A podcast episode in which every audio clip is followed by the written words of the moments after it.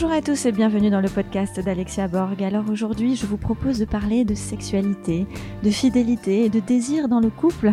Vaste sujet à la fois passionnant et sujet inépuisable. J'ai décidé d'interroger Anne Bianchi. Alors pour ceux qui ne la connaissent pas, elle a inspiré déjà des centaines de milliers de personnes en France grâce à son histoire peu commune. Et oui, Anne Bianchi est journaliste de formation. Elle a travaillé pendant 15 ans dans la presse féminine où elle a créé et dirigé le magazine Bi au sein du groupe Lagardère. Aujourd'hui, elle est enseignante de Kundalini Yoga, sexothérapeute, et elle est fondatrice de Satnam Montmartre, situé dans sa propre maison, un hôtel particulier classé qui accueille des cours de yoga, des accompagnements thérapeutiques et des soins holistiques. C'est dans ce magnifique lieu que je me trouve pour faire ce podcast. Je vous propose tout de suite de plonger au cœur du sujet avec Anne Bianchi.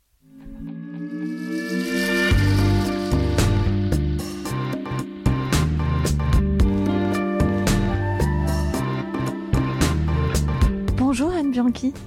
Bonjour Alexia. Comment tu vas aujourd'hui? Bah très bien.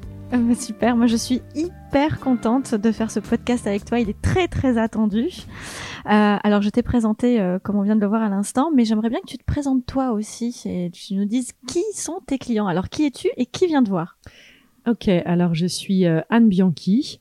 Aujourd'hui je suis thérapeute et sexothérapeute. Euh, ce qui veut dire, on pose souvent la question, c'est quoi sexothérapeute?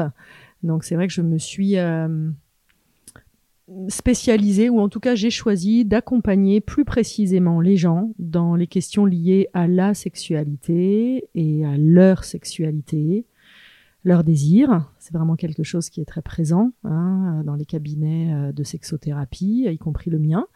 Mais je peux aussi euh, accompagner des personnes de manière un petit peu plus large je ne suis pas que euh, sexothérapeute, j'enseigne aussi euh, le yoga et j'enseigne le Kundalini Yoga, qui est un yoga très énergétique. Le mot Kundalini veut dire en sanskrit pour les Indiens énergie et énergie créatrice. Et cette énergie créatrice est énergie sexuelle.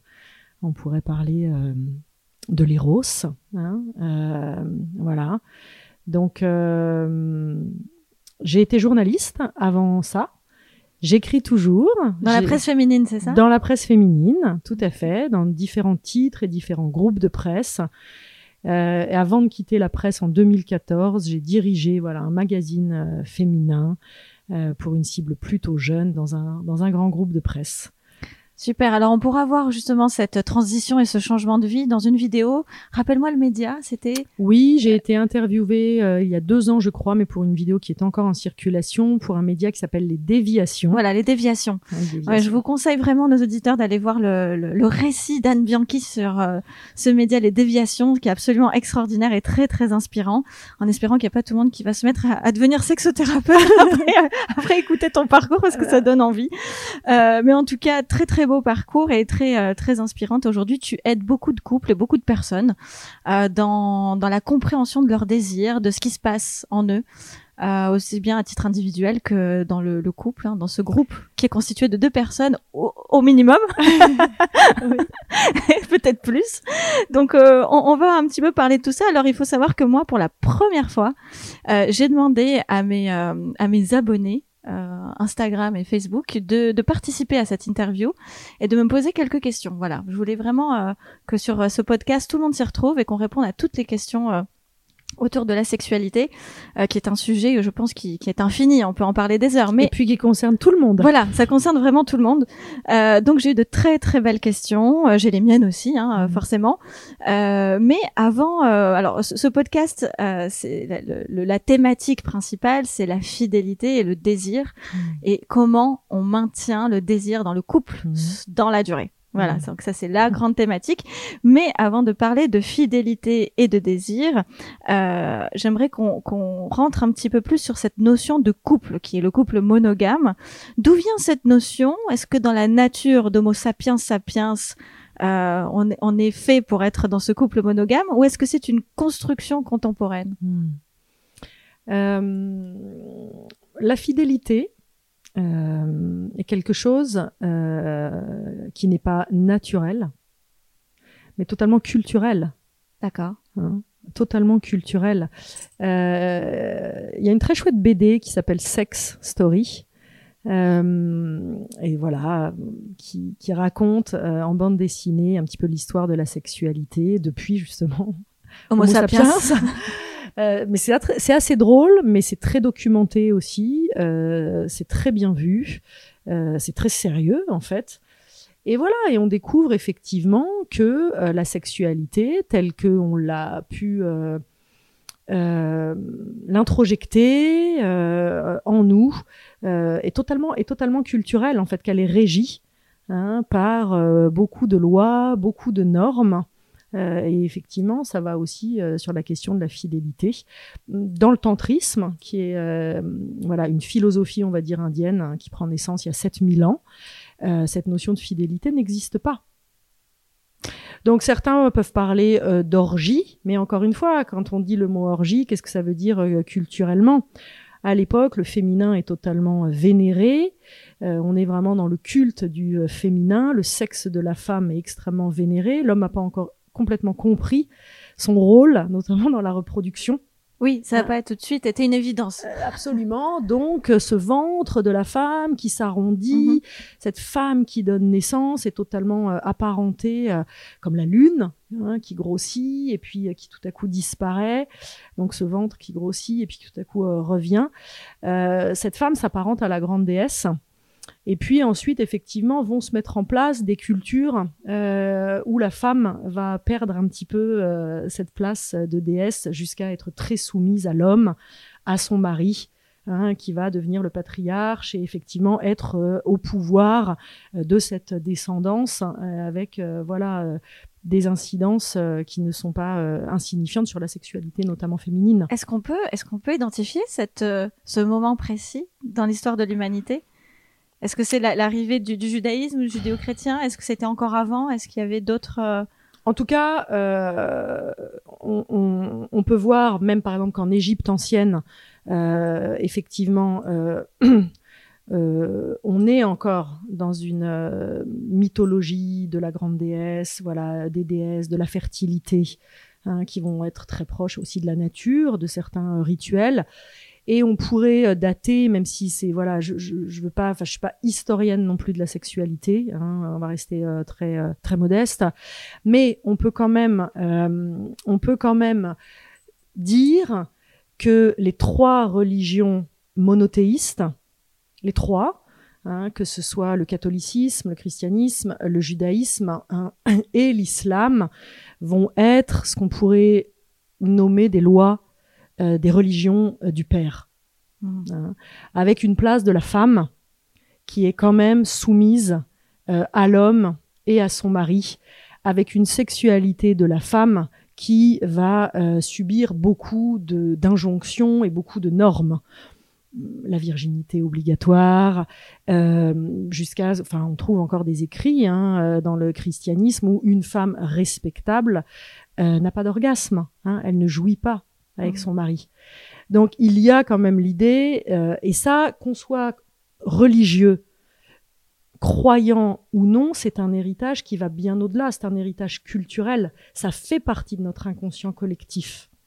Hein, euh, où effectivement euh, la femme qui jouit, la femme libre n'est pas forcément la femme respectable et respectée et va pouvoir être marginalisée, mettre, euh, être mise au banc de la famille, de la société, comme Lilith va être chassée du paradis. Exact. Hein, la, la, première mmh. femme mmh. qui, qui affirme d'une certaine manière son désir à égalité avec celui de l'homme.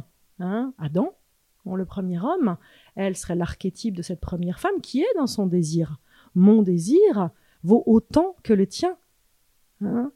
Euh, bon, on sait ce qui est arrivé à Lilith, elle, fut chassée, et puis on dit que c'est une démone. Donc, d'une certaine manière, qu'on connaisse l'histoire, qu'on connaisse pas l'histoire, je crois que en tant que femme, hein, euh, et inconsciemment, on porte aussi le poids, effectivement, d'une histoire, euh, d'héritage, voilà, qui sont qui sont culturels.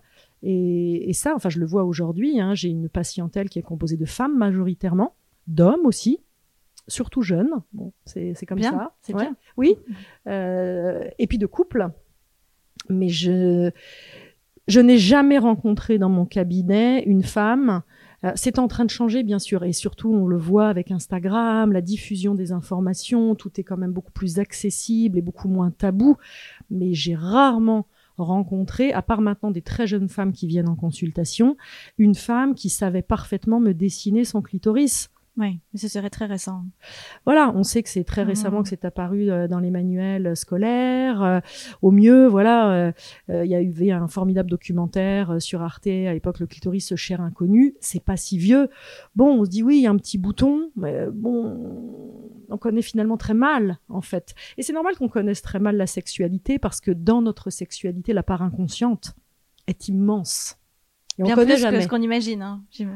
Immense, mais Ouais. l'inconscient est premier, toujours. Mm. L'inconscient est premier. Alors justement, tu, parlais donc de, euh, de la nature humaine depuis Homo sapiens, qui est pas dans la, fidélité, n'est pas dans notre nature. Alors du coup, est-ce que euh, notre société actuelle est adaptée à, à la réalité du couple? Est-ce que aujourd'hui, euh, où, où en sommes-nous par rapport à ça? Parce que on parle de religion, de d'héritage culturel dans notre inconscient collectif, mais euh, pour tous ceux qui sont très libérés, qui se disent athées, non croyants, Mm. euh, ils ont quand même aussi finalement hérité de tout ce de tout ce bagage euh, et, et Par pour- le modèle de leurs parents, exact, déjà, exactement, de, de, de leur famille ou d'autres modèles, bien sûr. On hérite toujours de quelque chose. ou par un modèle qu'on est qu'on estime être euh, être le, le modèle de réussite parce qu'il y a encore ça hein. Oui. Euh, la, la réussite c'est le couple avec les enfants euh, qui restent ensemble Ou une toute leur forme d'idéalisation. C'est ça, c'est Mhm. l'idéal en fait. C'est Mhm. c'est ce qu'on la recherche de cet idéal. Euh, Aujourd'hui, no- notre société, elle- elle est, en- elle est à quel stade? Est-ce qu'elle est en train de muter? Qu'est-ce que toi tu constates? Oui, je crois qu'elle est en train de muter, mais que les mutations prennent énormément de temps. Euh, ce que je peux dire, c'est que moi, en tant que sexothérapeute, avec les personnes que j'accompagne, moi, j'accompagne chaque personne qui vient me voir sur le chemin de son propre désir. Euh, comme je l'ai dit, je, je suis aussi enseignante de yoga. Euh, le désir, le plaisir, la sexualité, c'est lié au deuxième chakra qui, sont, qui est lié. Donc, le chakra, c'est un centre énergétique. Donc, on parle d'énergie. C'est pas quelque chose qui se voit, l'énergie. Hein. Exact. C'est quelque chose qu'on sent. Mhm. Mais c'est toujours relié dans le corps à certains organes, voire à certaines glandes. Donc, ce deuxième chakra, qui est désir, plaisir, créativité, c'est nos organes sexuels, nos glandes sexuelles, ovaires pour les femmes, testicules pour les hommes. En indien, ce deuxième chakra s'appelle Svadhisthana qui veut dire douceur. Mais si on va plus loin dans l'étymologie, ce qui est très intéressant, c'est que sva veut dire qui s'appartient. Qui s'appartient. Ça veut dire comment je peux vivre une vie, une sexualité qui m'appartient. Comment ma vie m'appartient. Comment je suis d'une certaine manière aux commandes de ma vie. Distana, ma place réelle. J'aime bien faire cette boucle en disant que notre désir, qui est aussi énergie sexuelle, qui est liée à ce deuxième chakra, est l'énergie qui vient nous déposer aux portes de nous-mêmes. C'est une énergie extrêmement puissante. On peut l'appeler Kundalini, on peut l'appeler libido. Et on Ah, peut avoir justement. des choses. On, On, peut, on va, on va parler des, des, des terminologies justement parce que Oui, mais euh, entre l'éros, désir, euh, oui, l'éros, c'est cette pulsion de vie. Ok. Voilà. Mais cette pulsion de vie, c'est la- c'est un petit peu le point de discorde à un moment entre Freud et Jung. Freud va vraiment cantonner la libido au génital, on va dire. Hein, voilà, tout le monde va comprendre. Voilà, vraiment euh, lié à la zone de la génitalité. Et puis Jung va dire, mais en fait, cette libido, c'est beaucoup plus que ça. Et donc ça veut dire beaucoup de choses aussi sur notre sexualité. On pourrait dire que la sexualité, c'est pas qu'un frottement de muqueuse, c'est pas juste un plaisir de génitalité. Si on le prend dans son ensemble, c'est quelque chose qui nous permet de nous connaître nous, de nous transformer, parce que c'est une énergie extrêmement puissante. C'est l'énergie de la création. On crée un Oui. nouvel être humain euh, à partir de ça, mais on se crée aussi soi-même. Tous nos projets viennent de cette énergie. Alors j'ai une question justement qui m'a été euh, faite par euh, par un de, de mes abonnés. Euh, Juste pour finir, Alexia, sur la fidélité. Parce que tu me posais cette question. on va y revenir. hein. Ça, va- ça va faire partie de, de grandes questions la fidélité. Mais en tout cas, j'ai que moi, je ne suis, je ne, disons que j'accompagne toujours les gens et j'encourage les gens à être dans une vie et une sexualité qu'ils choisissent, qu'ils peuvent choisir librement et débarrasser justement de d'héritage ou de croyances ou d'injonctions, de scénarios qui sont pas les leurs véritablement. Et donc à un moment, on peut être très heureux dans un couple monogame si on l'a choisi. Si c'est l'accord qu'on passe avec l'autre, son partenaire. Euh, Alors on peut le choisir au début et ça peut changer. Les désirs changent. Tous les contrats changent. Ça, se, ça, ça se réévalue un contrat. Un bail, ça se réévalue. Mais c'est pas, c'est pas ce qu'on fait dans le mariage. On se marie qu'une seule fois. Non, parce que la communication, elle est. Ah oui, mais on se marie avec certaines, effectivement, et on espère dans un partage de valeurs, et avec une communication, on va se partager ces valeurs. Exact. Donc, pour certaines personnes, l'une de ces valeurs pourrait être la fidélité. Donc, déjà, c'est bien de checker ça. Euh, beaucoup de gens ne le font pas. Ah bon? Non, parce que ça coule de source. Ah. Et à un moment, quand il y a un accident dans le couple, il y a euh, voilà une infidélité. Ah là là, tu m'as trompé. Euh, oui. Et puis on se rend compte en cherchant que pour l'un des des, des l'un des deux dans le couple, Bon, il a grandi dans un couple de parents non monogames, euh, qui est dans une sexualité très libre. Euh, on allait, on venait. Euh, l'autre, c'était la fidélité absolue. En fait, si tu me trompes, c'est que tu ne m'aimes pas. Mais aucun des deux n'avait véritablement pris la peine de se dire est-ce que la fidélité, c'est une des valeurs sur laquelle on va construire notre couple? Hmm. En fait, parfois, en fait, ce check-up, il arrive après l'accident. C'est ça, c'est ce que tu rencontres souvent Ah oui, très souvent. C'est dingue. Très souvent. D'accord. Moi, ben non, et la personne, l'un va dire à l'autre, mais c'est évident. Si on est en couple, on est fidèle. Ben non. Non, c'est pas évident. Moi, j'ai des couples qui ne sont pas fidèles comme on peut l'entendre. C'est-à-dire, ils peuvent avoir des relations sexuelles euh, avec d'autres personnes ou, ou d'autres manières. Il y a ça aussi. Que avec leur partenaire de couple mais il y a un accord entre les deux, il y a une communication. Moi, j'ai des, des couples dont la sexualité n'est pas la même. C'est-à-dire?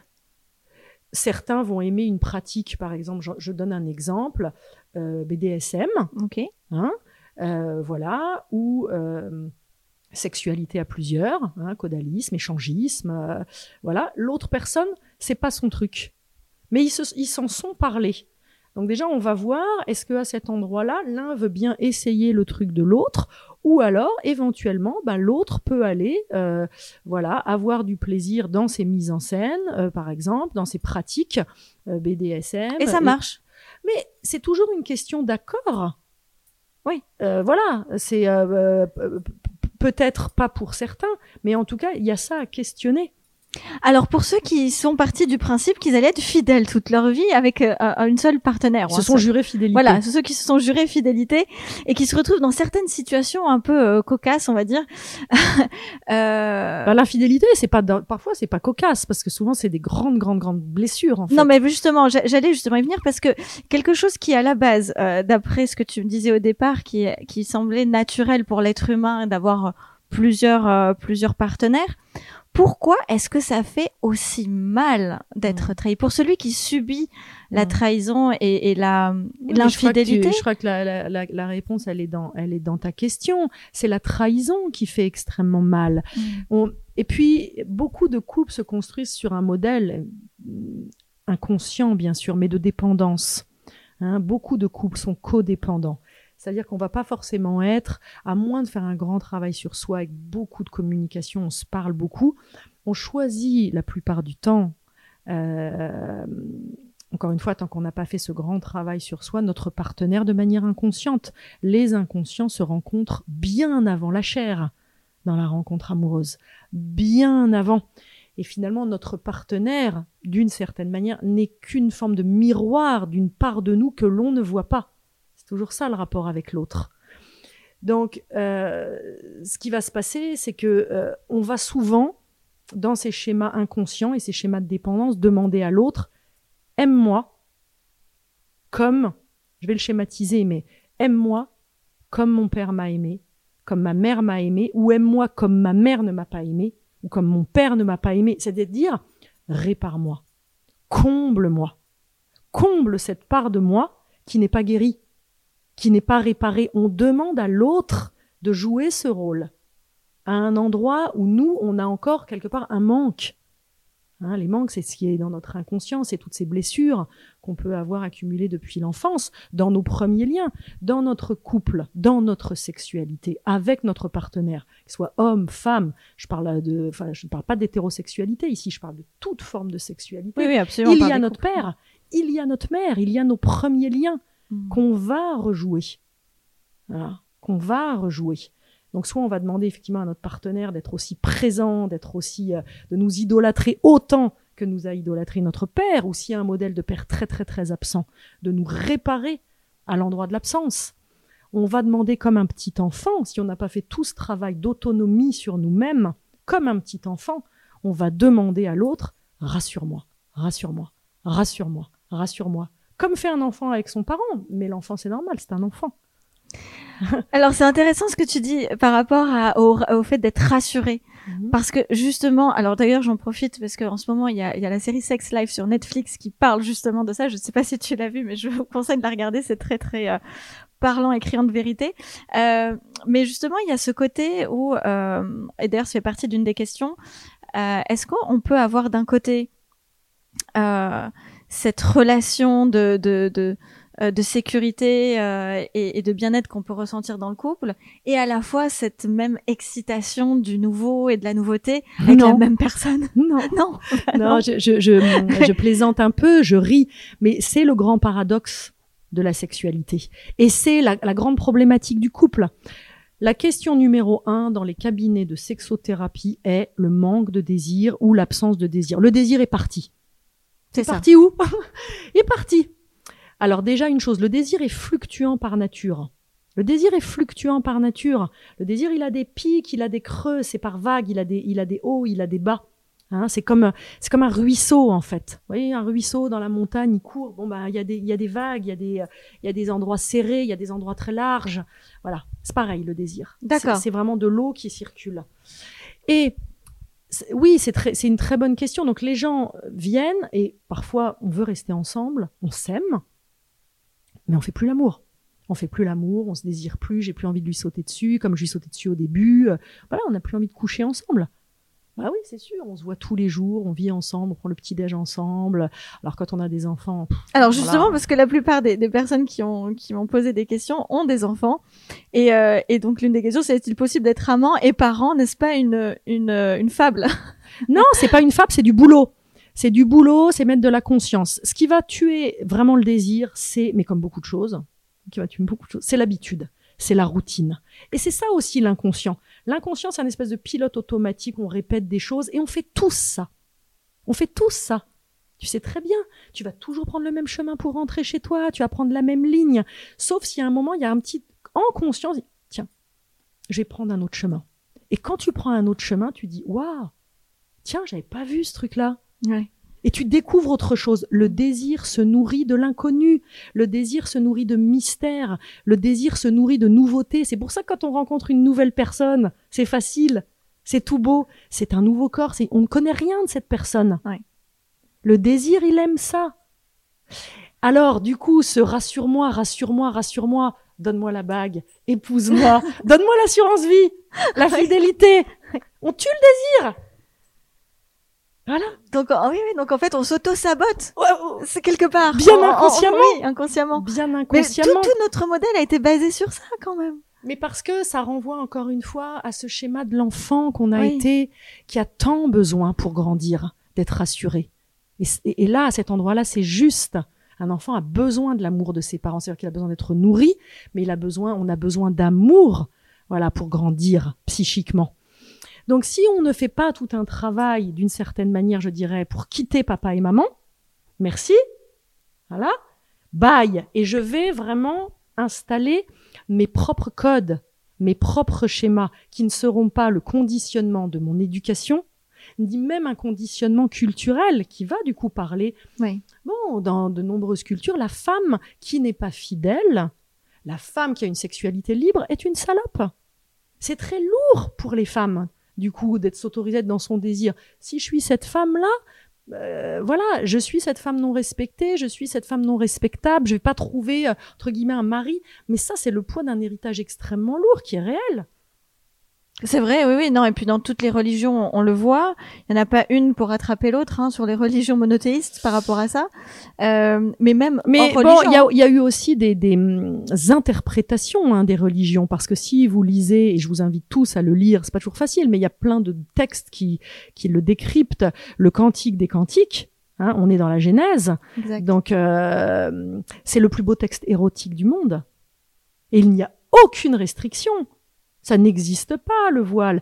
Euh, ils font l'amour pendant les menstruations de la femme, euh, Salomon et euh, Shulamite. Euh, c'est dit de façon très métaphorique. mais le désir de la femme n'est absolument pas soumis au désir de l'homme. On peut imaginer à un moment qu'il y a une sexualité effectivement à plusieurs, donc on n'est pas dans une monogamie. Il n'y a pas hmm. du tout. Euh, voilà, enfin, la femme est impure pendant son pendant ses règles dans euh, de nombreuses religions. Effectivement, c'est l'endroit où elle n'est pas reproductrice. Oui. Oui, c'est comme si on était limité à ça et que c'était ça le, but. La sexualité religieuse a été une sexualité reproductrice, donner des enfants à l'homme pour que la famille s'agrandisse, euh, euh, s'enrichissent, euh, voilà. Alors, on parle souvent d'infidélité après une longue période dans le couple, euh, mais certaines personnes le sont dès le début d'une relation, dans la phase de lune de miel, capables de demander en mariage et de tromper en même temps. Comment expliquer un tel comportement? Mais Qu'est-ce que ça veut dire tromper? C'est toujours ça. Je crois qu'il y a, y a beau, je le vois dans les couples que je l'accompagne, il y a un énorme problème de communication. Au début, c'est tout beau, tout rose. Donc on pense que tout coule de source, que l'autre il est comme nous, exactement comme nous. Mais euh, moi, c'est ce que je dis quand je dis que j'accompagne la personne sur le chemin de son désir. C'est, ça veut dire quoi? Être fidèle, être loyal, avant tout, à soi-même. C'est ça, être dans son désir. Donc c'est important de, de, de, de, partager avec l'autre. Je dis pas après qu'il n'y a pas des gens qui ne trompent pas, qui ne mentent pas. Ah mais c'est surtout ça. Hein. Oui oui bien sûr.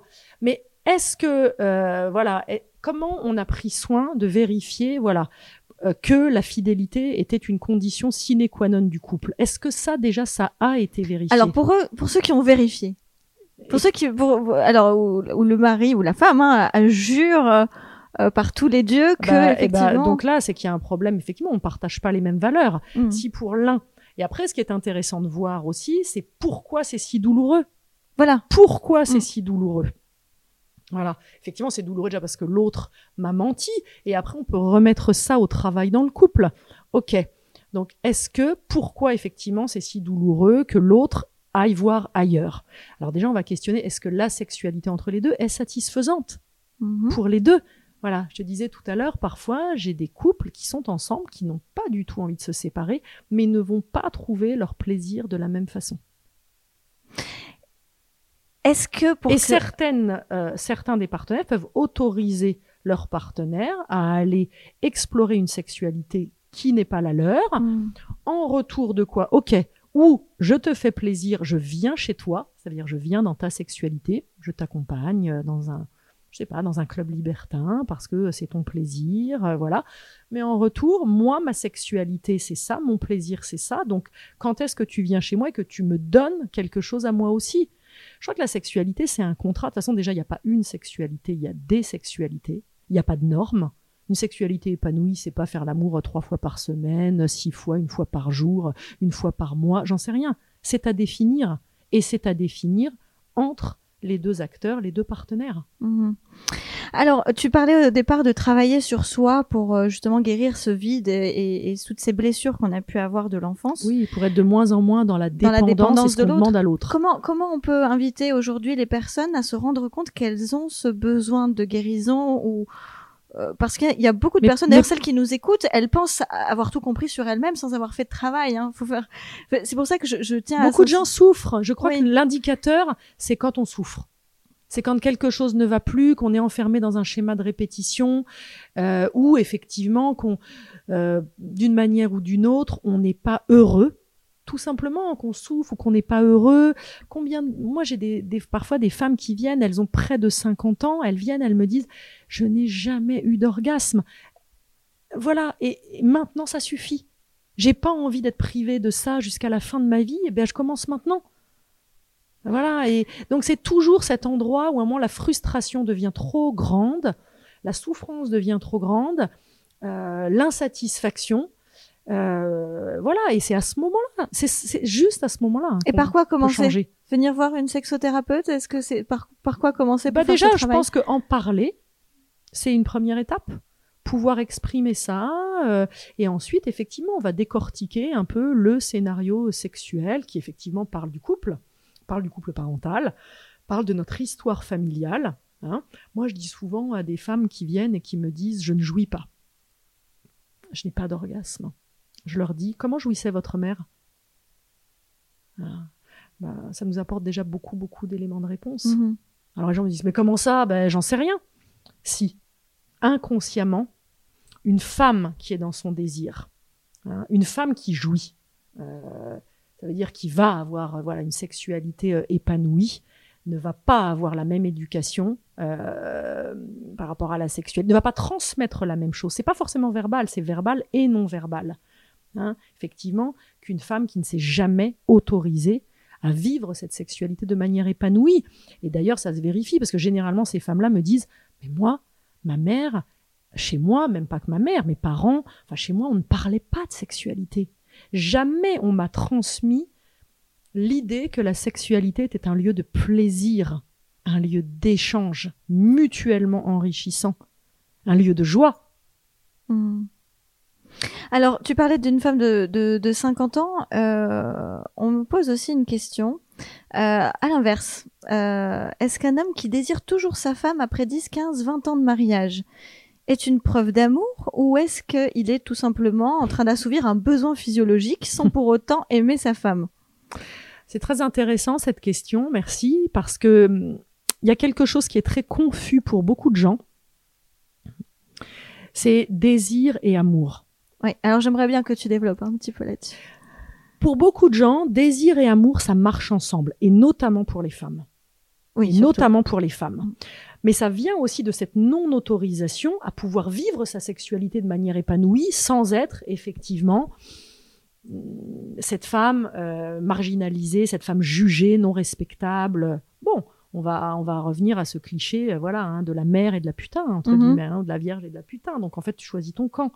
Donc euh, bon, C'est ça. voilà. Donc il y a peut-être une voie du milieu à trouver aujourd'hui.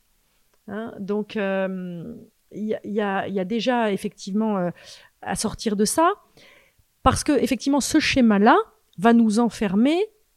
Évidemment, ça se construit très inconsciemment, mais si je l'aime, bah, je peux faire l'amour. Parce que si je suis juste dans mon désir mais que je l'aime pas, bah, à cet endroit-là, oui, je peux être Mm. entre guillemets une salope. Ouais. Donc du coup, il va se former une espèce de couple Ouais. très fusionnel, amour-désir. Mhm. Alors que non, on peut aimer sans désirer. Et c'est le cas, on voit, je vois beaucoup de couples, on s'aime, on a envie d'être, de rester ensemble et tout, mais euh, on saute plus dessus, il n'y a plus de désir. Et inversement, et inversement, je peux désirer sans aimer, bien sûr. Et ça parlera toujours d'une auto, d'une autorisation. Son autoriser, ça veut dire s'autoriser, c'est se rendre auteur. Donc on en revient au deuxième chakra, s'appartenir, se rendre auteur, être dans son désir, et comment je m'autorise à être dans mon désir sans avoir besoin de la justification du mariage, euh, de l'amour. Alors, cette même personne euh, me pose la question est-ce que la femme qui arrive à la ménopause et n'a plus du tout de désir doit se soumettre aux besoins de son mari Bah, je crois surtout qu'il faut qu'elle se, euh, qu'elle, qu'elle, euh, peut- qu'elle se soumette aux besoins de son mari. Non, qu'elle s'interroge sur son propre désir. La ménopause, c'est pas la fin de la sexualité, certainement pas. J'ai même des femmes qui commencent leur vie sexuelle à la ménopause. Donc peut-être la question que cette femme a à se poser, c'est est-ce que je suis une femme désirante justement, alors que pour beaucoup de femmes dans notre héritage culturel, notre on tout à l'heure, on est totalement soumise au désir de l'homme. C'est-à-dire, si je suis désirée, si l'homme me désire, j'existe. Ça veut en- encore une fois, on en revient à cette dépendance. J'existe dans le regard de l'autre, dans le désir de l'autre. Alors qu'on n'est pas forcément complètement dans son propre désir. Donc moi, j'invite toujours les femmes et les hommes qui viennent me voir, ce que je disais tout à l'heure, j'accompagne les gens sur le chemin de leur propre désir. Mais parce que c'est plus compliqué pour une femme avec le poids culturel euh, qu'elles portent, dont elles ont hérité d'être dans leur propre dans leur propre désir, à être désirant, désirante. D'accord. Donc là- là-dedans, je crois aussi que la sexualité personnelle est souvent une étape que, que les femmes ont, ont pas forcément euh, ont manqué parfois. Puis souvent, on vient me voir, on me dit bah moi ma sexualité zéro, aucune, j'ai aucune sexualité. Dis ah bon? Tu Et- parles de sexualité personnelle, là, hein mais je parle en, ou en général en- En général. quand les- ces femmes me disent ça, ça veut dire je n'ai aucun rapport sexuel avec une autre personne D'accord. généralement effectivement euh, euh, euh, c'est voilà c'est avec un homme mais ça pourrait être avec une autre femme Oui. mais c'est avec l'autre Mhm. donc il y a absolument pas l'idée qu'on peut être très heureuse dans sa sexualité seule là encore et ça revient encore je crois à ce manque d'autonomie qui est euh, certainement l'un des plus grands fléaux de cette humanité manque de responsabilité je ne suis pas responsable je ne suis pas autonome j'ai l'impression que voilà on est une humanité faite d'enfants qui demandent à tout qu'est-ce que je dois faire? Oui, oui, puis on est toujours à la recherche du partenaire qui va satisfaire. qui absolument. va satisfaire. Et celui qui va nous donner euh, les Tout. papillons dans le ventre, tout. Et en Tout. fait, on lui demande tout à ce partenaire. tout, comme l'enfant demande à ses parents. Donc Ouais. on pourrait dire que ce monde est constitué de petits enfants qui demandent en permanence à l'autre, comme on demandait, euh, voilà, maman, rassure-moi, console-moi, papa, apporte-moi à manger, euh, nourris-moi. Et finalement, on- tant qu'on n'a pas fait un véritable travail sur soi qui consiste à sortir de cette dépendance affective, qui peut après euh, se manifester par plein d'autres dépendances, euh, on va en permanence être euh, du coup assujetti à l'autre. Et l'autre, c'est l'autre. D'où aussi le, le drame quand tout à coup l'autre ne répond plus à nos attentes, Complètement. ne répond plus à notre demande. Mhm. Mais peut-être aussi qu'on a projeté beaucoup trop d'attentes, beaucoup trop de demandes. Et parfois même ces attentes, ces demandes ne sont pas... Elles sont inconscientes, donc l'autre, il n'en est pas forcément non plus conscient. Et alors là, euh, quand ça, euh, il y a euh, voilà, un grain de sable, un coup de canif, on va dire, là-dedans, c'est extrêmement douloureux. Alors, euh, pour ceux qui travaillent beaucoup sur... autonomisons-nous. Voilà, mais alors justement, on s'autonomise, mais, mais pour ceux qui s'autonomisent beaucoup, euh, on peut ne plus avoir besoin de l'autre aussi et se sentir très très bien célibataire très longtemps. Oui, mais ne, ne plus être dans le besoin, ça n'est pas ne plus être dans le désir. Mhm. C'est vrai Mhm. Mhm. Alors justement, pour revenir au désir, euh, Mais euh, là où je, d'une certaine manière, peut-être, ce que je pourrais dire, c'est que effectivement, quand on, on a cette autonomie, y compris sexuelle, on est dans son propre désir, ce qui n'empêche pas de désirer un- une autre personne. Encore une fois, homme ou femme, moi je fais pas de distinguo. Je pense Ouais, qu'on oui. est tous bisexuels par nature et qu'ensuite ce sont des choix. je suis bien d'accord. conscient ou inconscient. Mais c'est vrai que si on n'est plus dans ce besoin, comme la plupart des gens sont pas forcément encore guéris, restent encore des petits enfants blessés, on n'a pas guéri toutes nos blessures. Ah bah ça peut faire peur. Effectivement, ça peut faire peur. D'une certaine manière, je pourrais imaginer que ça rassure un homme, tu vois, dans sa place d'homme, de protéger la femme, ce petit être, Si ce petit fragile. être si fragile, et qu'une femme forte ou qu'une femme dans son désir fait peur. Et je crois que c'est pour ça que la femme a été beaucoup jugée, qu'on a dit c'est comme si elle est comme ça et que ça lui a valu, euh, voilà, parfois des, des, des, des punitions terribles. Donc euh, la liberté, euh, oui, a un prix. Hein. C'est sûr, c'est sûr. Alors, euh, pour ceux qui sont en couple, j'ai une question qui euh, d'encore un d'un de mes abonnés qui dit quels indices permettent d'identifier la baisse de désir et quels sont les moyens simples pour le pérenniser et pour anticiper cette baisse de libido dans le couple? Super. Euh, alors déjà, comme je disais tout à l'heure, le désir est fluctuant par nature et déjà sortir des normes. Bon, déjà c'est rassurant de Ouais. savoir que c'est fluctuant par nature. Mais même pour nous les femmes, nous, nous sommes des, des êtres beaucoup cycliques. hein. Oui, déjà. Euh, voilà, euh, vous savez, on a notre cycle euh, lunaire, ce sont nos menstruations, euh, avec voilà un pic hein, d'œstrogène, Ouais. libido va monter, ovulation, et puis un autre mouvement, voilà, où et voilà, et puis avec jusqu'à au moment où on va avoir euh, où on va avoir notre euh, notre cycle, nos règles, hein, euh, dans, ce, mouvement de nettoyage où on peut être down, plus déprimé, plus irrité, etc. Donc le désir, ça suit un petit peu, voilà, un mouvement de cycle. Il n'est pas linéaire. Donc ça, je crois que déjà c'est important de le savoir et c'est pas forcément grave. Ensuite, moi j'ai beaucoup de, en fait, je le vois vraiment avec mes nombreux euh, patients et patientes. Il y a des gens qui font l'amour une fois par mois, même moins souvent, qui sont très heureux. Les deux. Voilà, qui sont très heureux les deux. Et il y en a qui font l'amour six fois par semaine. Et ils disent, euh, mon mari euh, trouve qu'on fait pas assez l'amour. Euh, donc voilà, donc déjà on va se questionner, bon bah il peut aussi avoir une sexualité personnelle, On peut pas toujours avoir l'autre qui est au rendez-vous pile, voilà. Donc déjà savoir que et puis que notre voilà que c'est fluctuant, qu'il y a plutôt des sexualités, pas une sexualité, sortir de la norme. Ensuite, avoir vraiment cette euh, garder en tête que le désir se, se cultive. Comment je nourris mon désir. Tous les couples qui continuent à faire l'amour. Après, euh, ça va, ça, va assez vite, hein, euh, l'érosion du désir. À partir du moment où on se connaît, on habite ensemble, on se voit tous les jours, que les habitudes s'installent, qu'on commence à très bien connaître l'autre, qu'on a vu le corps de l'autre euh, 100 fois, 150 fois, on n'est déjà plus dans la nouveauté? Non. Voilà. Donc ça peut aller euh, voilà très très vite. Donc c'est c'est un travail. Tous ceux qui continuent à faire l'amour, ils y travaillent.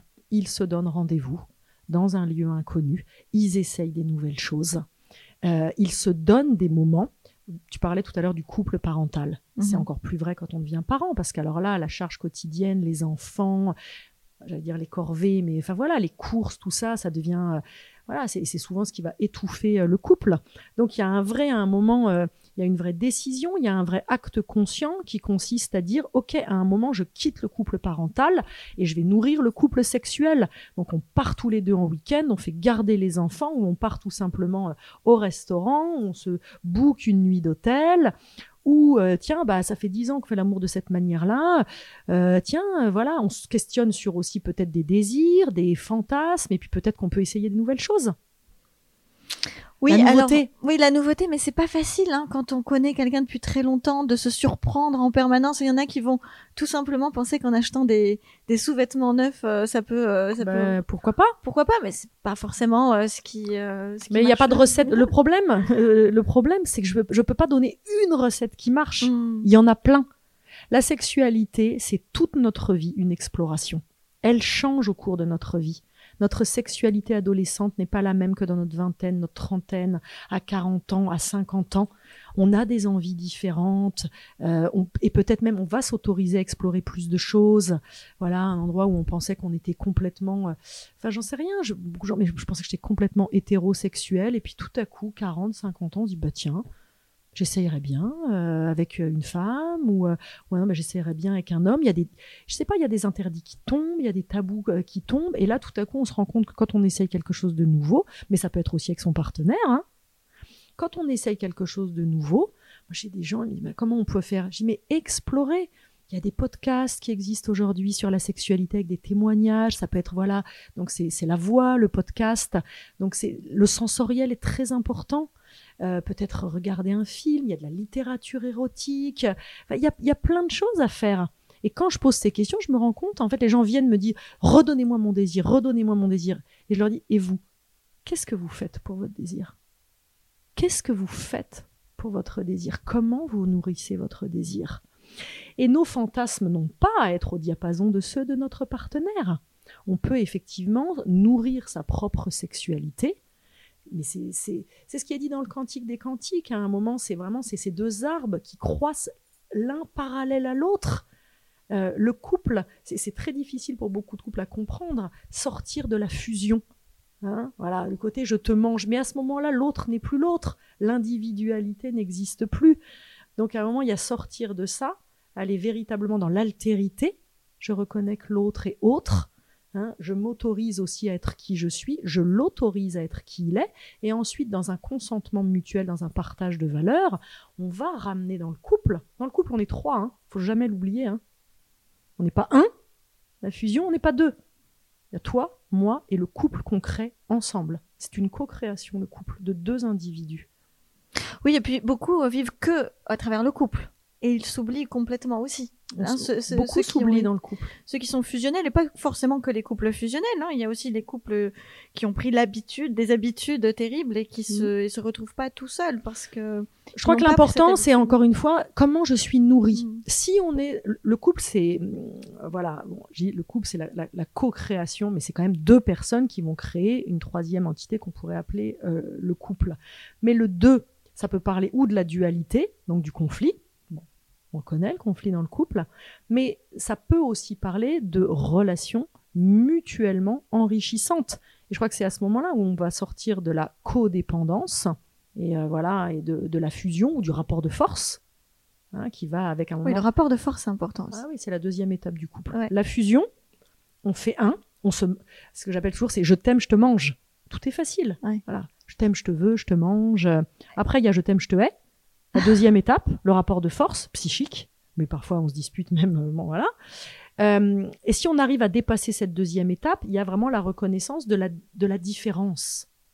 De la différence. Et ça que je crois au niveau sexuel, mais même au niveau de l'humanité entière aujourd'hui, notre challenge, c'est comment est-ce que l'on peut être ensemble sans être les mêmes, sans être même d'accord? C'est-à-dire sortir de cette binarité qui est tellement forte, qui est tellement terrible, du bien et du mal, on en revient aux religions, Ouais. des pros et des contre, Mhm. des pour et des anti, hein, on le voit hein, aujourd'hui. Aujourd'hui, hein, surtout. dans d'autres domaines aussi. Mm. Dans plein de domaines, sortir de cette dualité, hein, le deux, c'est ce qui se joue dans le couple, dans cette deuxième étape, ce rapport de force psychique, pour aller vers une co-création, créer quelque chose de nouveau. Alors, la, la plupart du temps, ce sont des femmes qui viennent te voir. Alors, tu m'as dit plus, euh, plus- de plus en plus d'hommes euh, jeunes, mais euh, pour, pour, pour ceux qui sont d'une génération, on va dire les, les 30 et plus ou les 35 et plus, Mhm.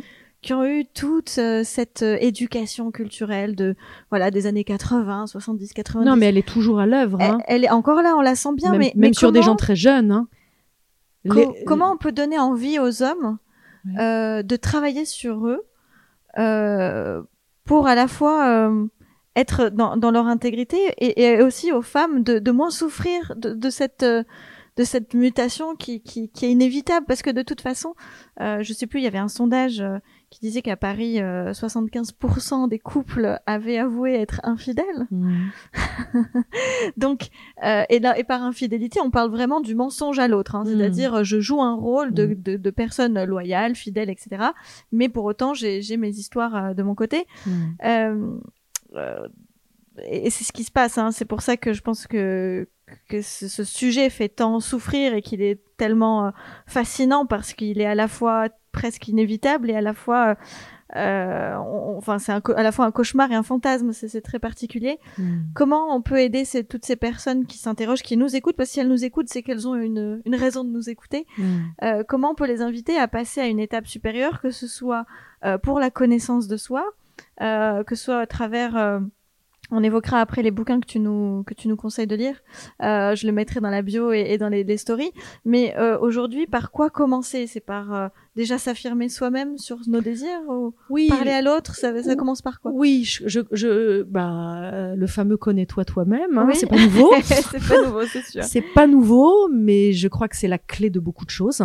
Hein, bien se connaître. Je crois que dans l'infidélité, ce que tu disais, hein, euh, elle parle aussi de cette euh, souvent. Hein, effectivement, ça va être l'infidélité dans le couple par rapport à l'autre, la trahison.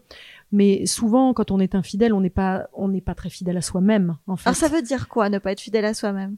Ah bah c'est bien souvent, c'est-à-dire qu'effectivement, on va se mettre parfois dans des situations qui sont des situations qu'on choisit pas véritablement, c'est-à-dire on choisit ou par conformité, effectivement, ou par effectivement besoin de sécurité.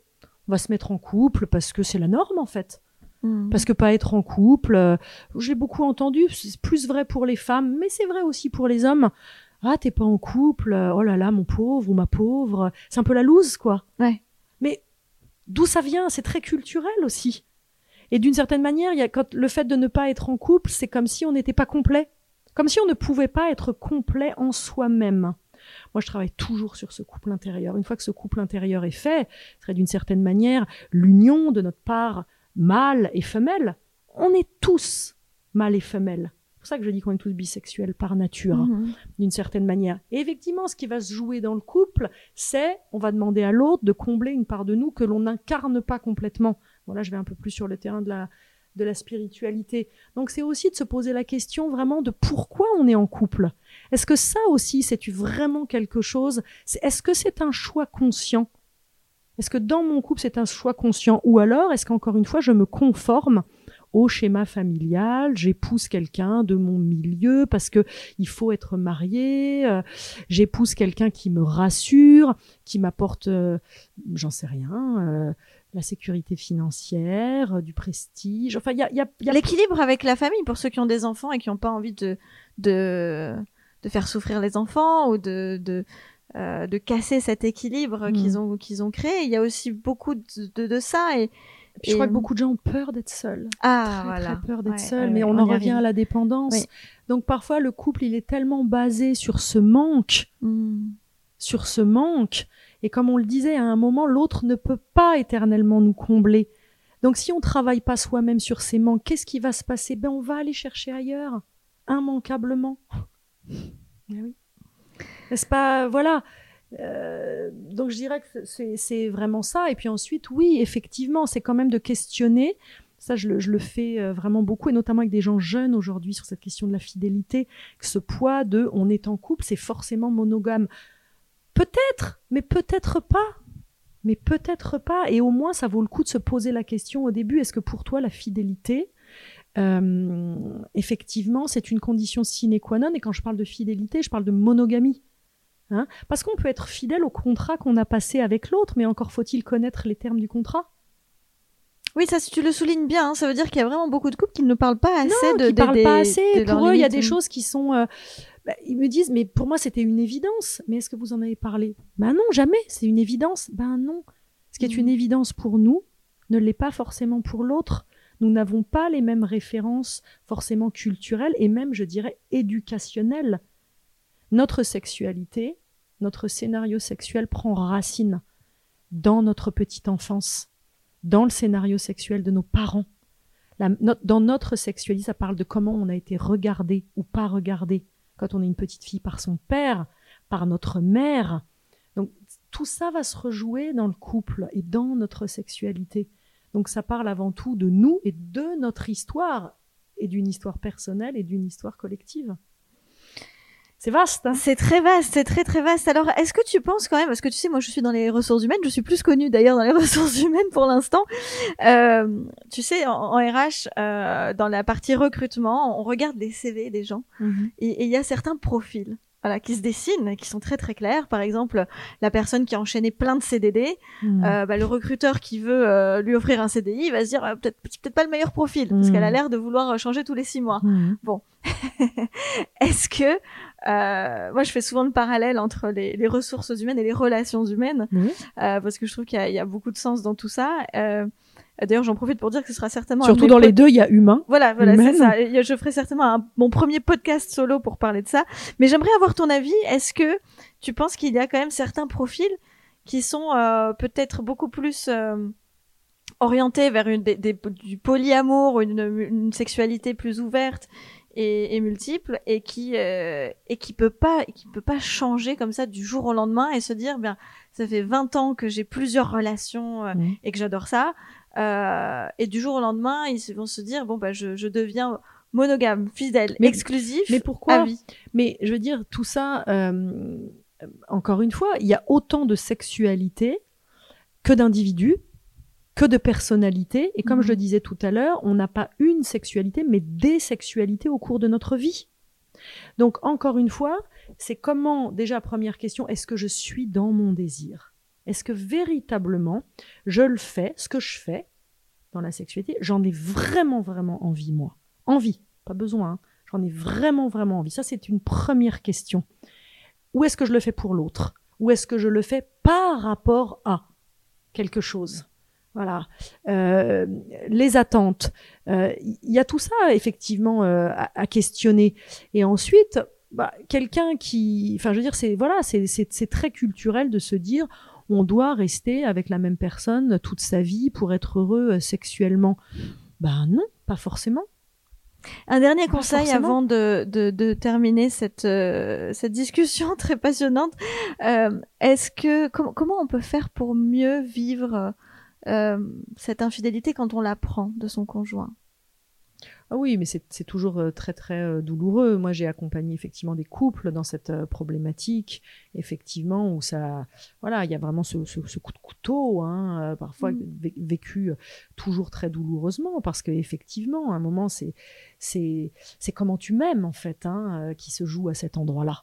C'est l'abandon, c'est euh, c'est pas que la voilà, c'est la trahison, mais c'est aussi voilà la la peur d'être abandonné. C'est euh, voilà, c'est vraiment comment euh, tu m'aimes. Donc je crois qu'à cette et, après il y a, y a voilà, il y a tout le travail de reconstruction, d'arriver à dépasser ça, à pardonner. On peut se reconstruire hein, après l'infidélité. Tu as connu des couples Ouais, qui, ont, ouais. qui ont réussi à se reconstruire et.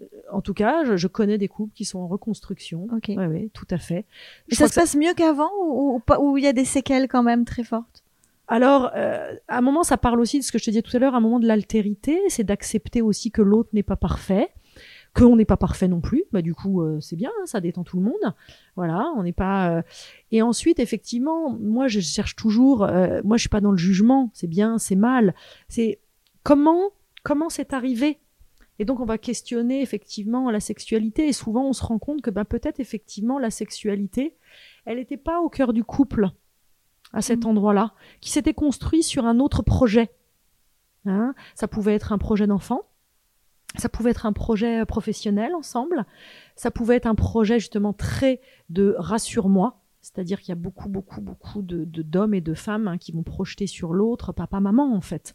Donc, euh, et donc, et au bout d'un moment, on se dit bon, il y a une infidélité, mais en fait, on se rend compte que ça n'a jamais la sexualité, c'est-à-dire le couple sexuel n'a jamais vraiment été au cœur du truc, jamais été vraiment nourri. Alors excuse-moi, mais là, euh, j'aimerais vraiment rebondir sur ça.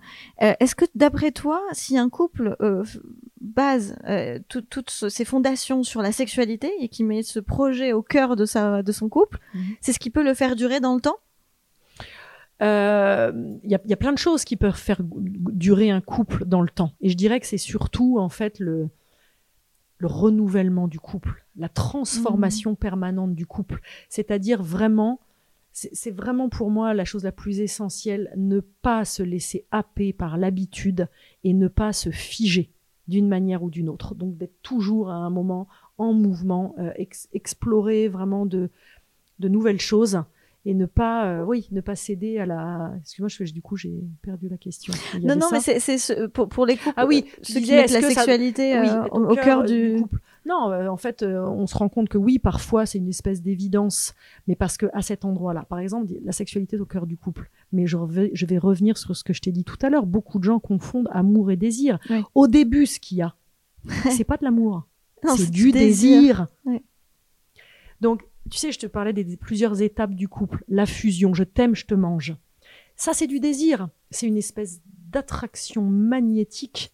Hein. On a envie de voir l'autre, on a envie de passer du temps avec l'autre, on a envie de coucher avec l'autre, on a envie de le bouffer. Mhm.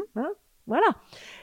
Donc ça, c'est pas, on n'est pas encore dans l'amour. Ensuite, il y a généralement, euh, bon, euh, là on commence à mieux se connaître. Ah bon, en fait t'es comme ça. Il y a la phase de, de rapport de force, hein, où, où- où également peut sortir effectivement la, la, je reconnais l'altérité. L'autre, c'est l'autre. Voilà, il n'est pas là pour juste euh, subvenir à mes besoins, me donner ce que je veux. Et ça, ça peut être très très douloureux. Et beaucoup de couples euh, crachent à cette, cette étape-là. Et ensuite, effectivement, il y a la troisième étape où je reconnais l'autre pour ce qu'il est. Et là, on va commencer à construire ensemble. Et à partir de là, l'amour, c'est une construction. hein. L'amour, c'est une volonté. Ensuite, voilà, je suis avec toi, on va construire ensemble. Le côté, je l'ai rencontré, je l'ai rencontré, moi, c'est l'homme de ma vie. Mais tu le diras à la fin de ta vie. Tu le sauras à la fin de ta vie, surtout. Exactement. On ne sait pas. Donc au début, l'impulsion première, l'énergie sexuelle, le désir, l'éros, tout ce qu'on avait dit tout Parce à que l'heure. les Américains disent infatuation sur ça. C'est Ouais. un mot que j'ai appris il y a pas longtemps et c'est ce- cette adrénaline euh, Ouais. de départ et de. Ouais, mais ça c'est le désir. Mm. C'est le désir. Et effectivement, c'est cette espèce, c'est ce mouvement qui nous Mm. pousse vers la vie. En fait. c'est merveilleux.